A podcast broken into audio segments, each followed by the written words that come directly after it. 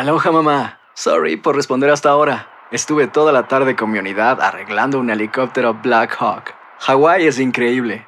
Luego te cuento más. Te quiero. Be All You Can Be, visitando goarmy.com diagonal español. Hacer tequila, Don Julio, es como escribir una carta de amor a México. Beber tequila, Don Julio, es como declarar ese amor al mundo entero. Don Julio es el tequila de lujo original, hecho con la misma pasión que recorre las raíces de nuestro país. Porque si no es por amor, ¿para qué? Consume responsablemente. Don Julio Tequila, 40% alcohol por volumen, 2020. Importado por Diageo Americas, New York, New York. ¿Qué tal, mi gente? Te saluda Emanuel González de Mark Wahlberg Auto Group. Somos la agencia más grande de Chevrolet y GMC de todo Columbus, donde encuentras los carros y camionetas nuevos, cero millas al mejor precio. También contamos con más de 800 carros usados de todas las marcas en inventario. Te podemos aprobar con número ITIN y aceptamos identificación o pasaporte de tu país. En Mark Wahlberg te esperamos con los brazos abiertos. Visítanos hoy mismo, 3900 West Broad Street, al oeste de la ciudad, a un lado del casino. Te atendemos completamente en español. Márcanos ya, 833-699-0792. El podcast de Primer Impacto comienza ahora. Con lo último en noticias, en películas, clima, curiosidades y mucho más. Infórmate de los principales hechos que son noticia en el podcast de Primer Impacto. Hola, ¿qué tal y bienvenidos a Primer Impacto? Les saluda Michelle Galván. También le saluda Pamela Silva. Gracias por acompañarnos. Comenzamos. Por cielo y por tierra busca la policía de Colombia al narcotraficante Juan Larrison Castro. El jefe del temido clan del Golfo escapó de la cárcel cuando ya estaba lista su extradición a los Estados Unidos. Adriana Villamarín nos muestra la evidencia de una insólita fuga. Este hombre vestido de guardián es, según los investigadores, el temible Matamba, el narco de mayor perfil en Colombia. Aquí se le ve cuando cruza la última puerta que da acceso al parqueadero de la cárcel de alta seguridad de La Picota en Bogotá. Matamba, cuyo nombre es Juan Larrison Castro, asumió el mando del clan del Golfo gracias a su fama de implacable asesino. Hace unos meses, 500 hombres de las fuerzas especiales lo capturaron en una lujosa vivienda para extraditarlo a Estados Unidos, donde tiene varios procesos en las cortes.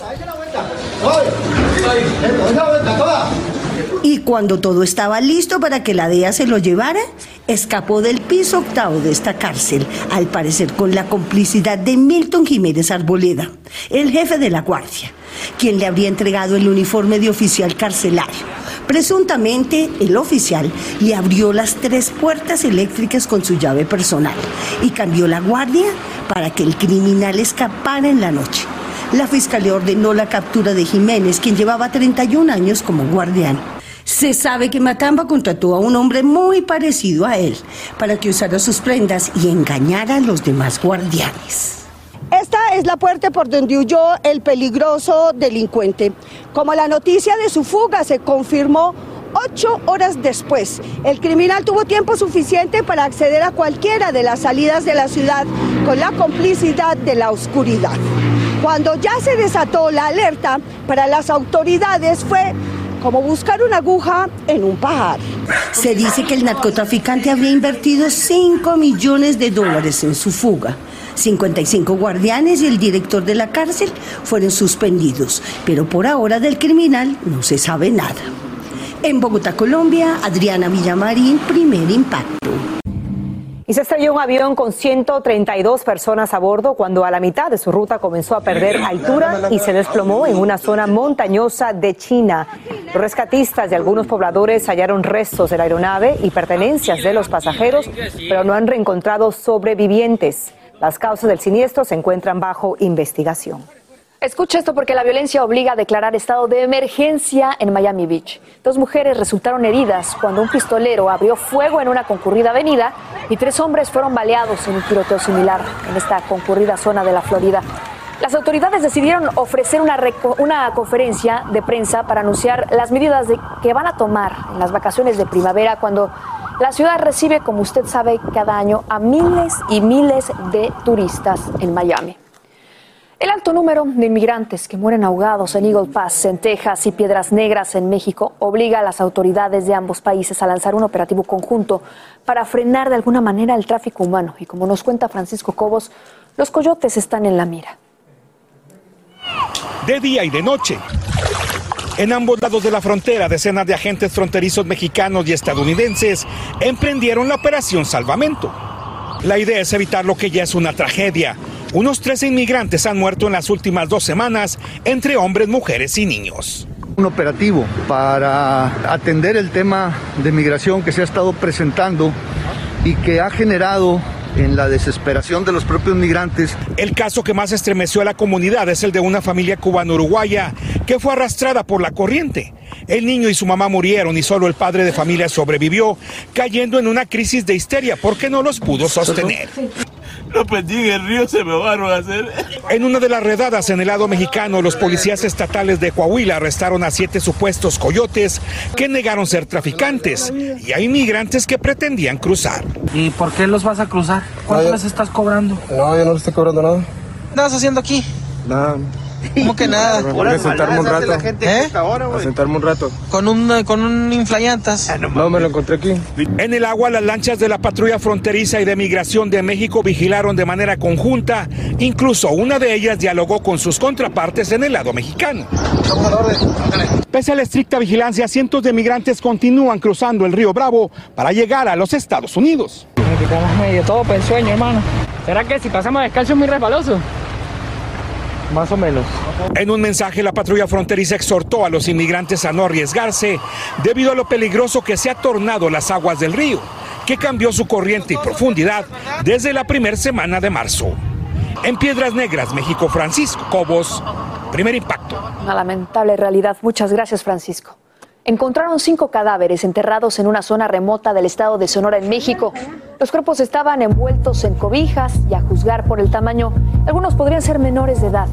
Este escalofriante hallazgo es el resultado de la labor de un grupo de madres que sacaron los restos con sus propias manos y esperan que las autoridades ayuden a identificarlos.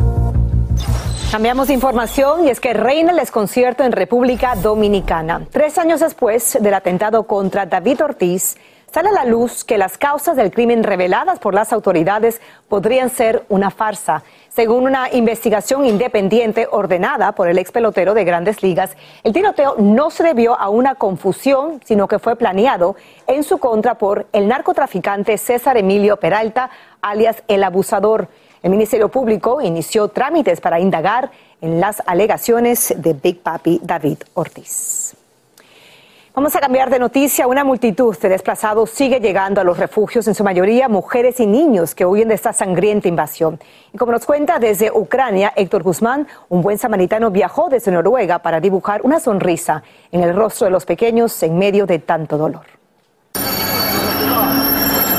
Cientos de refugiados bajan del tren que los trae de Mariupol, una de las ciudades arrasadas por los bombardeos rusos este fin de semana. Entre estos refugiados hay decenas de menores que no alcanzan a comprender la magnitud del drama que sufren. Otros que con sus ojos bien abiertos apenas se ven sorprendidos. Las imágenes conmovieron a este hombre que no dudó en venir desde Oslo con chocolates y juegos para los niños. Ellos no, no ven mucho la realidad, van agarrados de la mano de las mamás y más que nada se le ven las, las caras de, lo- de los adultos, de las eh, personas que se vienen escapándose de, la- de los bombardeos, se las ven, le ve la cara de tristeza que tienen, que tienen como con ganas de llorar. Los niños se aglomeran alrededor de la mesita que Speigland instaló en las afueras de la estación central del tren para recoger sus juguetes o sus chocolates, algo que lo llena de alegría. Digo, voy a demostrar por lo menos que nosotros hay gente que queremos ayudar a los ucranianos y en, este sentido, por eso estoy acá, por eso me, dio la- el corazón de venir. Власне, діти мають часто е, страх чи поведінку таку трошки. Muchos de los niños, dice esta psicóloga, presentan señales de estrés, tienen miedo, sufren problemas emocionales, vomitan y tienen dolor de estómago. En el hospital de Kiev también hay un grupo de 71 pequeños huérfanos que fueron evacuados de un refugio subterráneo mientras la ciudad de Sumy era brutalmente bombardeada.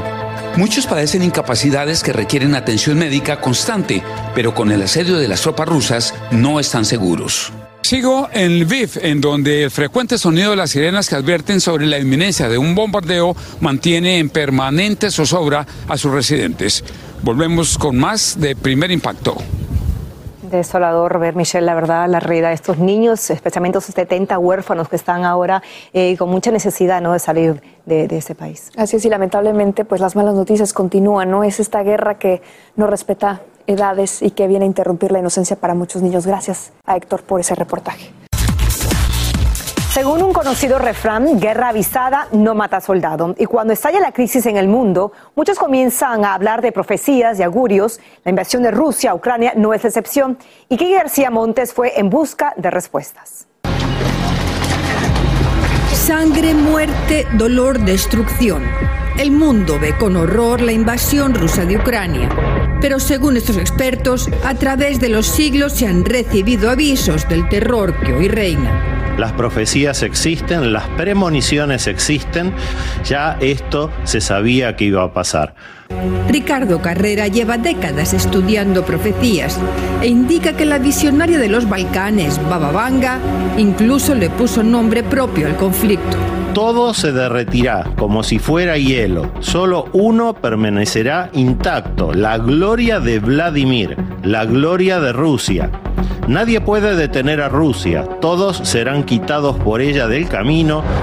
Esta alarmante predicción fue hecha en 1980. No dijo Iván, no dijo ningún otro nombre común en Rusia, dijo Vladimir. Y hoy en día el Vladimir más famoso del mundo es justamente Putin. Ya ella sabía lo que iba a ocurrir con Putin y con Rusia. Esta indica no fue la única bandera de alarma.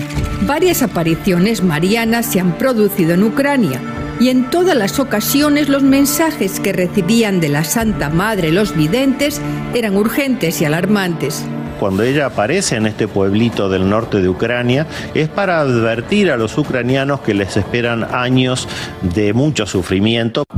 Y avisos sobre este conflicto se remontan a siglos atrás, indica el vidente Reinaldo dos Santos. Nostradamus, el llamado profeta entre profetas, dejó escrito en 1555. A través de los tres hermanos el mundo tendrá problemas. Los enemigos tomarán una ciudad marítima hambre, fuego, sangre, peste y doble dosis de todos los desastres. Eh, los tres hermanos enfrentados hoy que pueden tener problemas son bloques. Si tú ves hoy los grandes bloques del mundo es Rusia con sus repúblicas satélites, China con todo lo que comanda China hoy en día y lo que es Estados Unidos y Unión Europea juntos. ¿Por qué son hermanos? Porque los tres están unidos por la economía. Fuego, fuego es actualmente lo que es la guerra sangre, es la sangre ucraniana, el peste y la doble dosis de todos los desastres. Es el COVID. Y la ciudad marítima tomada, Odessa. Y esto pudo haber sido que vio a Rusia. Que él vio el, lo, lo, que es eh, todo el camino de Vladimir Putin. Porque los, los acontecimientos nos tratamos generalmente son cosas que marcan una época. Cartas de aviso del pasado al futuro. ¿Es el mundo espiritual que se une para enviar este mensaje?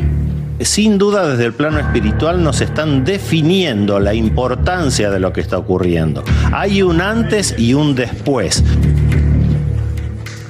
Ojalá que la paz regrese a Ucrania muy pronto, pero cabe destacar que según las profecías marianas, el conflicto se solucionará cuando Ucrania recobre su soberanía. When something happens to your car, you might say, no,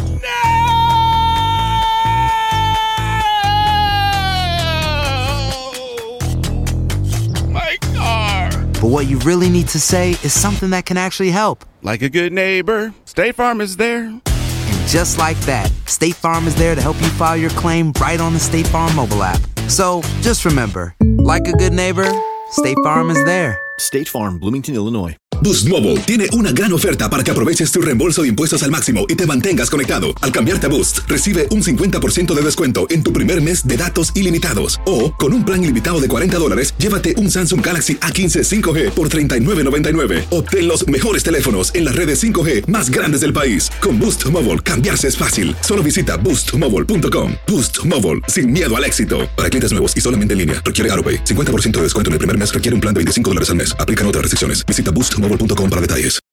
Lucero junto a José Ron protagonizan El Gallo de Oro. Gran estreno miércoles 8 de mayo a las 9 por Univisión. Y de las mejores. Escucha los reportajes más relevantes del día en el podcast de Primer Impacto.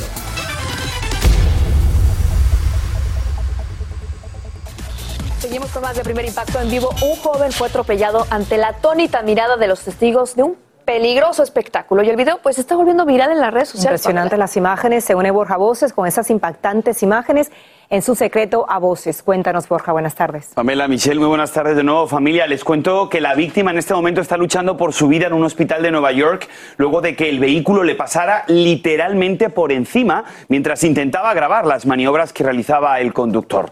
Con estas imágenes, si les advertimos que son fuertes, comenzamos. Pues ahí lo ven, el conductor se movía en círculos en medio de una intersección y cada vez que hacía un brusco giro, varias personas se acercaban al auto para captar los mejores ángulos con sus teléfonos celulares, pero miren, por desgracia, el joven de 23 años tropieza y cae delante del vehículo que le pasó literalmente por encima y prácticamente, pues bueno, le aplastó la cabeza a la vista de todos los espectadores que obviamente se quedaron en shock. La víctima, como les digo, en este momento se encuentra en condición crítica a causa de esa grave fractura de cráneo y también pues otras serias lesiones que le provocó ese impacto, como pueden ver, brutal. Ahí lo han visto.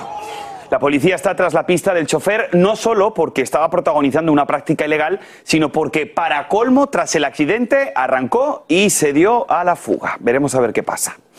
Y también tendrá que enfrentar todo el peso de la ley cuando lo atrapen. Otro conductor que llevó a cabo una peligrosa acrobacia a bordo de un Tesla que era alquilado. Esto ocurrió en California.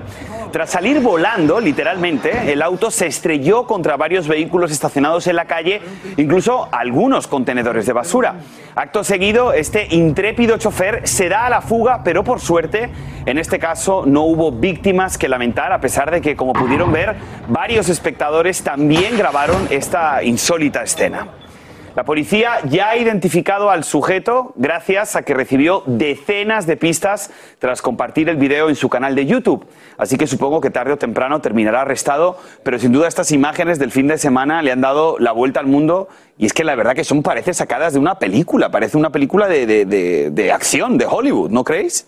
Creo que una película de acción que también se tornó como una pesadilla, ¿no? Especialmente en el primer caso, parece que se tropieza Terrible. mientras está grabando esta maniobra del carro, por eso es tan peligroso estas, no sé si es una carrera ilegal Prácticas o una exhibición sí. ilegal, pero la verdad que es muy lamentable, parece que le fracturó el cráneo. Totalmente, imagínate, la, la rueda se ve perfectamente cómo le pasa por encima. Oye, y en este último, en el del Tesla volador, qué bárbaro, va a enfrentar todo el peso de la ley, pero también todo el peso de la economía, ¿no? Porque era rentado el carro. Imagínate, Hasta para ser acróbata se necesita sentido común. No, totalmente, es que es ridículo. Dicen que estaba bajo los efectos, o sea, que no estaba en su sano juicio, pero obviamente es que no hay que estar en su sano juicio para realizar esa práctica. Y aparte, con un coche que no es el tuyo, que es alquilado, que milagrosamente no causó Generó un daños y accidente no, total, o no atropelló a no alguien. Ocasionó lesiones a nadie tampoco, porque es una maniobra bastante peligrosa también.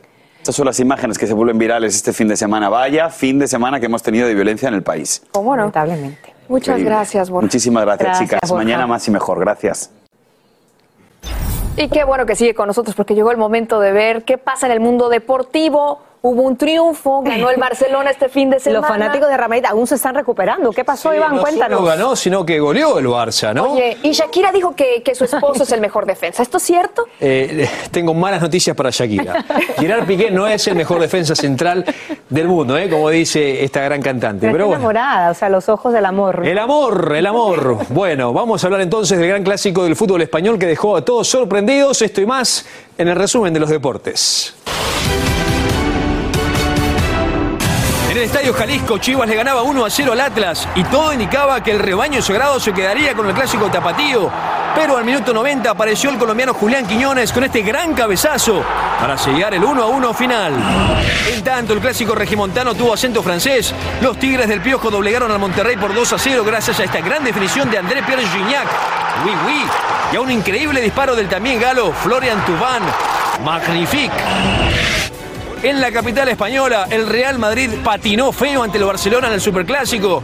El uruguayo Ronald Araujo marcó uno de los cuatro goles del equipo azulgrana, que se dio lujo de bajar de la nube a su archirrival. En Argentina también se disputó el superclásico entre River y Boca. El encuentro se definió por este blooper del arquero Franco Armani. La indecisión defensiva le permitió a Sebastián Villa marcar el gol del triunfo para el equipo Ceneice. En la MLS destacó el mexicano Carlos Vela con su cuarto gol de la temporada en el triunfo de Los Ángeles FC ante Vancouver por 3 a 1. Y el colombiano Jesús Ferreira con un triplete para la victoria de Dallas ante los Timbers con marcador final de 4 a 1. El estadounidense Taylor Fritz derrotó al español Rafa Nadal en dos reñidos sets y se adjudicó el torneo de Indian Wells. Fritz cortó una racha de 20 triunfos al hilo de Nadal, quien tras el partido admitió haber tenido problemas para respirar. Como otros millones de ucranianos, la atleta Mauchik se vio forzada a abandonar su país ante la invasión rusa, pero eso no le impidió competir en el Mundial de Belgrado. Mauchik ganó el oro al superar el listón a 2.02 metros y celebró el triunfo cubriéndose con la bandera ucraniana. Hermosa imagen y el Tribunal de Arbitraje Deportivo, el TAS, rechazó hoy la apelación de Rusia a la suspensión de su selección nacional de fútbol debido a la invasión en Ucrania. El TAS se negó a posponer la disputa de la repesca mundialista en la que Rusia debía recibir primero en Moscú a Polonia el 24 de marzo. En pocas palabras, Rusia... Es oficial. Es oficial, se queda fuera de la Copa Mundial. de la Copa del Mundo de Qatar fin de año, ¿no? 2022. Sin comentarios. Sin Muchísimas comentarios. Gracias, Iba. Como debe ser. Gracias, A Iba. ustedes, feliz semana.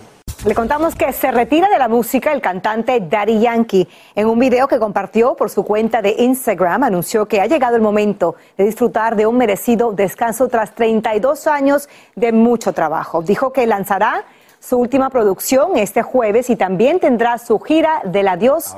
El anuncio lo hizo justo el día que cumplía 27 años de matrimonio. Y miren la multitud de que no pudo ingresar a un concierto en México del cantante Ricky Martin. Él llegó a Querétaro con sus bailarinas y realizó la prueba de sonido, pero las autoridades mexicanas cancelaron esa presentación alegando incumplimiento de requisitos de seguridad. Otro concierto en Zacatecas también fue cancelado por la misma razón. El artista ha responsabilizado a los organizadores del evento.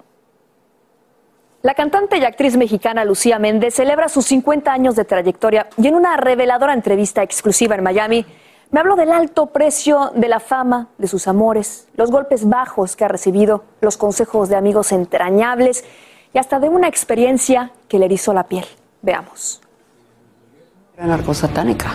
Sentí como que algo me agarró así y chilló como un puerco. Me pusieron una pistola en la sien en mi casa. Me ha tocado novios muy celosos, me ha tocado novios muy tremendos. ¿Cómo era Luis Miguel? Uf. Impactantes confesiones nos ha dado Lucía Méndez, una de las grandes divas de México. Y en un recorrido por su trayectoria, descubrimos que su vida no ha sido color de rosa. 30 discos, 12 películas, 25 26 series y telenovelas, empresaria, un perfume, ahora con un canal de internet espectacular que yo te sigo además. Eres una diva de México. Y así tengo que decirlo porque me siento orgullosa de ti, de tu carrera, de todo lo que has logrado. A ti nadie te ha regalado nada, Lucía. Yo he visto tu trayectoria, he leído y he investigado una entrevista tras otra. ¿Qué es el éxito para Lucía Méndez? El éxito no te voy a decir que es precioso. Tener éxito es una de las cosas más difíciles del mundo. Pero también tienes que estar preparada psicológicamente, emocionalmente, porque el éxito también te trae momentos muy trágicos. Yo cuando Colorina, ¿verdad? Colorina, que hice Viviana y fue mi, mi primer trancazo internacional, yo tenía 18 años, luego 20 en Colorina, pues sí se me subió, ¿no? Así como, wow, todos los hombres, la vida, wow. Pero cuando vi a mi padre muerto, de una enfermedad tan terrible como es cirrosis, que no fumaba ni tomaba, dije, ¿de qué me sirve ser colorina? ¿De qué me sirve el dinero? ¿De qué me sirve tantos hombres? ¿De qué me sirve que me pretendan? En fin, entendí que no te sirve de nada. ¿Cuál es la mentira, la calumnia más grande que se ha dicho de Lucía Méndez? Cuando dijeron que yo era narcosatánica, junto con Yuri, porque yo estaba haciendo Diana Salazar. Con los ojos amarillos. Ah, ojos amarillos, y Yuri estaba haciendo el apagón, que le decían que estábamos rayadas, que habíamos presentado el asesinato de un niño, que éramos amantes de Constanzo, que era el, el- el- el narcosatánico mayor de la banda, ¿no? Eh, mi exmarido, Pedro Torres, tuvo que mandar a- al reclusorio norte cámaras para que les preguntaran a ellos si nos conocían a Yuri y a mí. Lógicamente dijeron que no. Después de, de este escándalo, ¿cómo fue tu relación con Yuri? Mi relación con Yuri es buena, mi relación con Yuri es agradable. Lo que pasa que yo entré al cristianismo en un momento de mi vida que sentía que tenía todo y no tenía nada. ¿Cómo recibiste el llamado para entrar al cristianismo? Porque estaba yo en la Casa Blanca, después del 9-11, Emilio, nos, Emilio Estefan nos invitó a cantar una canción. Y eh, yo estaba ahí eh, en el grupo y estaba muy distraída y no me importaba nada y me estaba fijando cómo iba vestida fulana. O sea, totalmente hueca, superficial, o sea, nada espiritual, ¿no? Todo, todo material. Y cuando llegó Yuri, le dije, Yuri, me siento desesperada, tengo como asfixia, tengo todo y no tengo nada. Me dijo, te hace falta llenarte el hueco espiritual.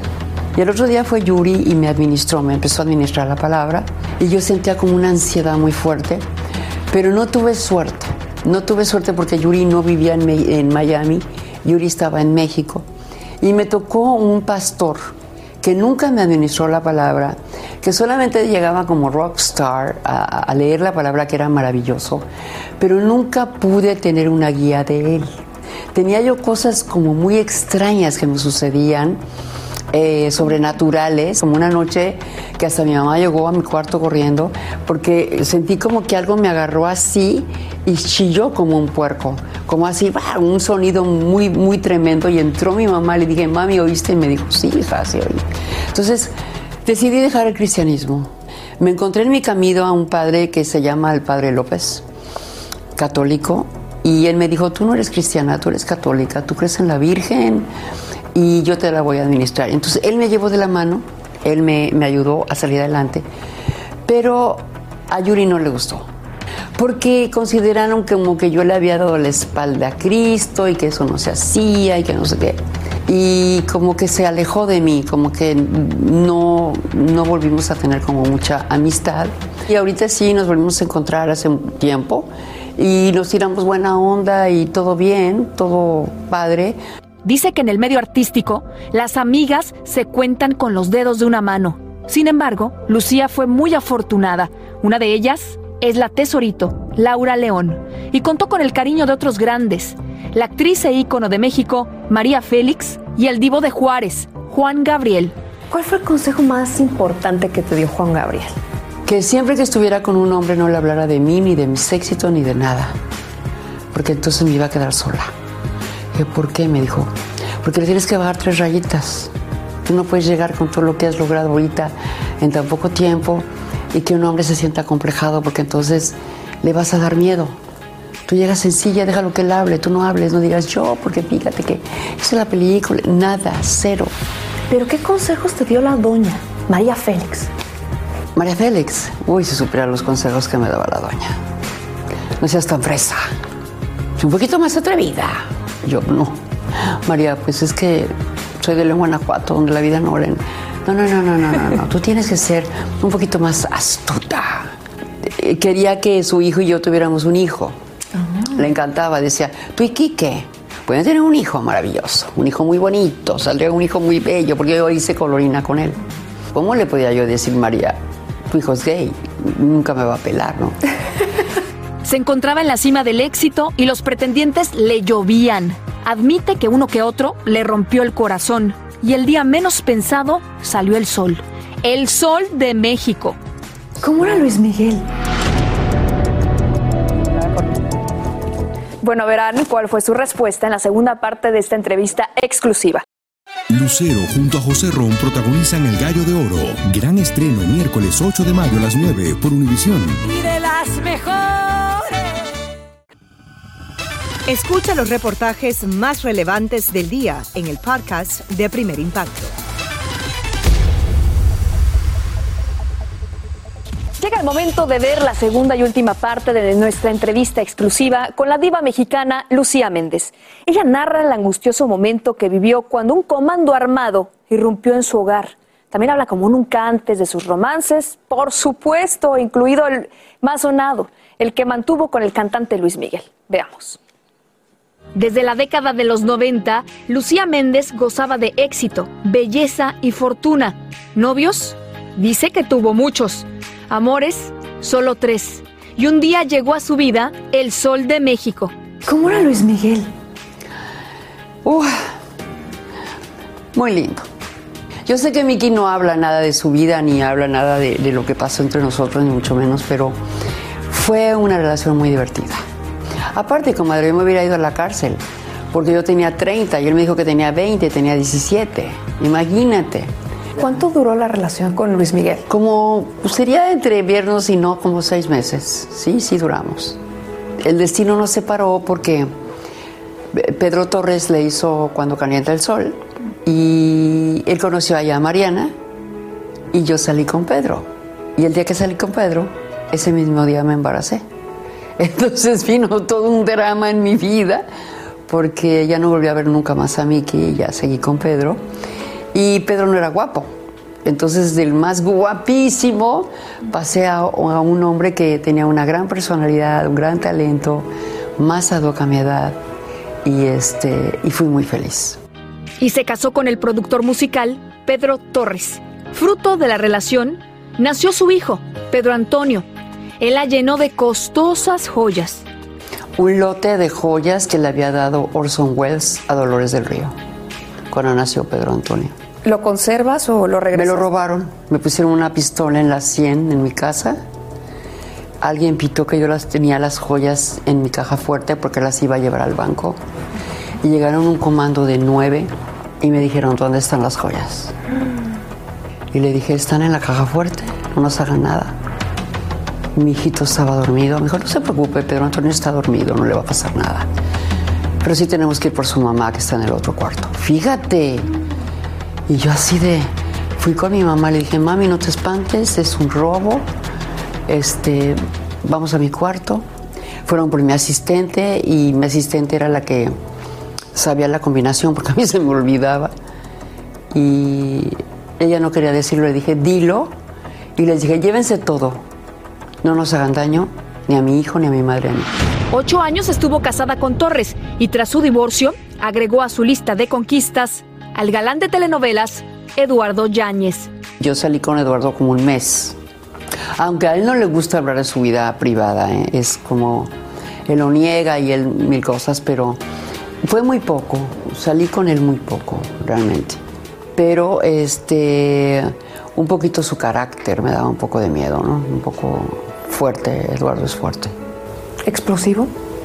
No, no explosivo, conmigo nunca explotó, conmigo siempre fue lindo y todo, pero evité, ¿no? Evité que en un momento dado explotara.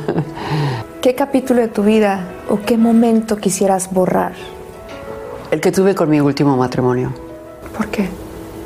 Porque no fui feliz. Porque me equivoqué. Lucía, ¿alguna vez regresaste algún anillo de compromiso? Sí, varias veces. Me daba miedo casarme. Voy a entrar a preguntas de cierto o falso. ¿Cierto o falso que fuiste la primera artista hispana en tener una figura de cera en Hollywood? Cierto. ¿Y te gustó? No. ¿Por qué? Era todo menos yo. Era, se parecía entre Lucha Villa y Lola Beltrán, una cosa que no estaba mal, pero no era yo, ¿no? Entonces tuve que volver a cerrar la cortina y decir no a toda la prensa mundial. Perdónenme, pero esta estatua no es. Váyate el escándalo. No se parece a mí, no puede ser. Y bueno, ya me la hicieron en México, la presenté con Raúl Velasco y la puse ya oficialmente en el Museo de Cera de Hollywood, ya parecida a mí. Y cada año le cambiaba el vestido. ¿Cierto o falso que podrías regresar con el padre de tu hijo? Uno nunca sabe. ¿Cuántas cirugías te has hecho? ¿Cuántos retoquitos te has hecho? No, no, no, mira, eh, hay un periodista que definitivamente perdió el caso por todo lo que inventó, que decía cirugiada, cirugiada, está muy operada, no sé qué. Yo te digo que hace como 15 años me hice un lift y que tengo, eh, ¿cómo te puedo explicar? Dermatólogo, un cirujano muy bueno, pero no es verdad que yo me he metido a hacer miles de cirugías porque se me notaría. No es tan fácil meterte a un quirófano. Es absolutamente falso que yo me haya operado tantas veces. Eso no es cierto. Tenerte cara a cara y no preguntarte cómo fue una experiencia que tuviste con Vicente Fernández sería como desaprovechar el tiempo. ¿Qué te dejó Vicente Fernández? Un gran amigo, un hombre que me lanzó en Estados Unidos en el millón dólar, él fue mi padrino. Debuté con él en cine, primero con Valentín Trujillo y después con él con El Hijo del Pueblo. Maravilloso, coqueto. ¿Te invitó a salir? Eh, bueno, bueno, salíamos con todo el grupo y eso, pero era coquetón, pero pues yo, ole, ole, me lo toreaba de alguna forma porque aparte yo conocía muy bien a, Cuquita y él era coqueto, él era coqueto, era su personalidad, pero no crees que tampoco llegaba tanto. Amaba a sus hijos, amaba a su mujer, pero tenía mucho éxito, estaba guapo, eh, rico, eh, cantaba hermoso. Resumir 50 años de carrera de una gran artista en una charla es prácticamente imposible, pero la diva mexicana tiene más proyectos en puerta. Una segunda temporada de su programa de entrevistas en YouTube, los perfumes de feromonas que se venden como pan caliente y dice que las puertas del amor aún están abiertas. Por supuesto que le extiendo mi agradecimiento a Lucía Méndez por la confianza depositada durante esta entrevista. Y hago un llamado a sus miles de seguidores en California porque en mayo ella será reconocida en el Museo del Grammy de Los Ángeles por la Fundación Unidos por la Música para que asistan y sean ustedes testigos de este merecidísimo homenaje a una de nuestras grandes artistas de México, a una diva mexicana Lucía Méndez. Impresionante, Michelle, la cantidad de anécdotas que tiene esta diva de México. Estaba muy relajada, se confesó como que abiertamente y uno puede pasar, la verdad que varias horas no escuchando las historias que tiene Lucía Méndez. Definitivamente y sobre todo que se pudo abrir, ¿no? Ante el público de primer impacto sin filtros. Encontré una Lucía Méndez sin filtros y con muchos consejos también, sobre todo los de la doña que me quedé impactada con esos consejos. Y la verdad que uno también puede recordar lo multifacética que es ella, ¿no? Una empresaria, cantante, actriz, y la verdad que se ha mantenido vigente, que a veces es el gran reto, especialmente después de 50 años de vida artística. Mantenerse, ¿no? Simplemente con 50 años de trayectoria. Lucía Méndez, muchísimas gracias por tu confianza y de verdad gracias por dejar un gran legado, no nada más en México, sino para todos los hispanos. Así es, bueno, así nos despedimos. Tendremos mucho más mañana con todo el equipo de Primer Impacto. Gracias siempre por la confianza. Así termina el episodio de hoy del podcast de Primer Impacto. Encuentra episodios nuevos de lunes a viernes, primero en la aplicación de Euforia y en todas las plataformas de podcast. Como siempre, gracias por escucharnos.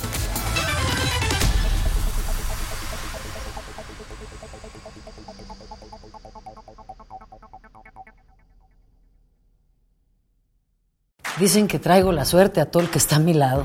Y esa es mi mala fortuna. Basada en el clásico de Juan Rulfo, llega Univisión, El Gallo de Oro. Supongamos que la caponera puede inclinar la suerte a quien ella quiera. ¿Estás tardando en conquistarla? Con Lucero, José Ron y Plutarco Asa. Este gallo me está cambiando la vida. En una historia legendaria de amor y azar. No trates de cambiarme, no lo vas a lograr. El Gallo de Oro, gran estreno miércoles 8 de mayo a las 9 por Univisión.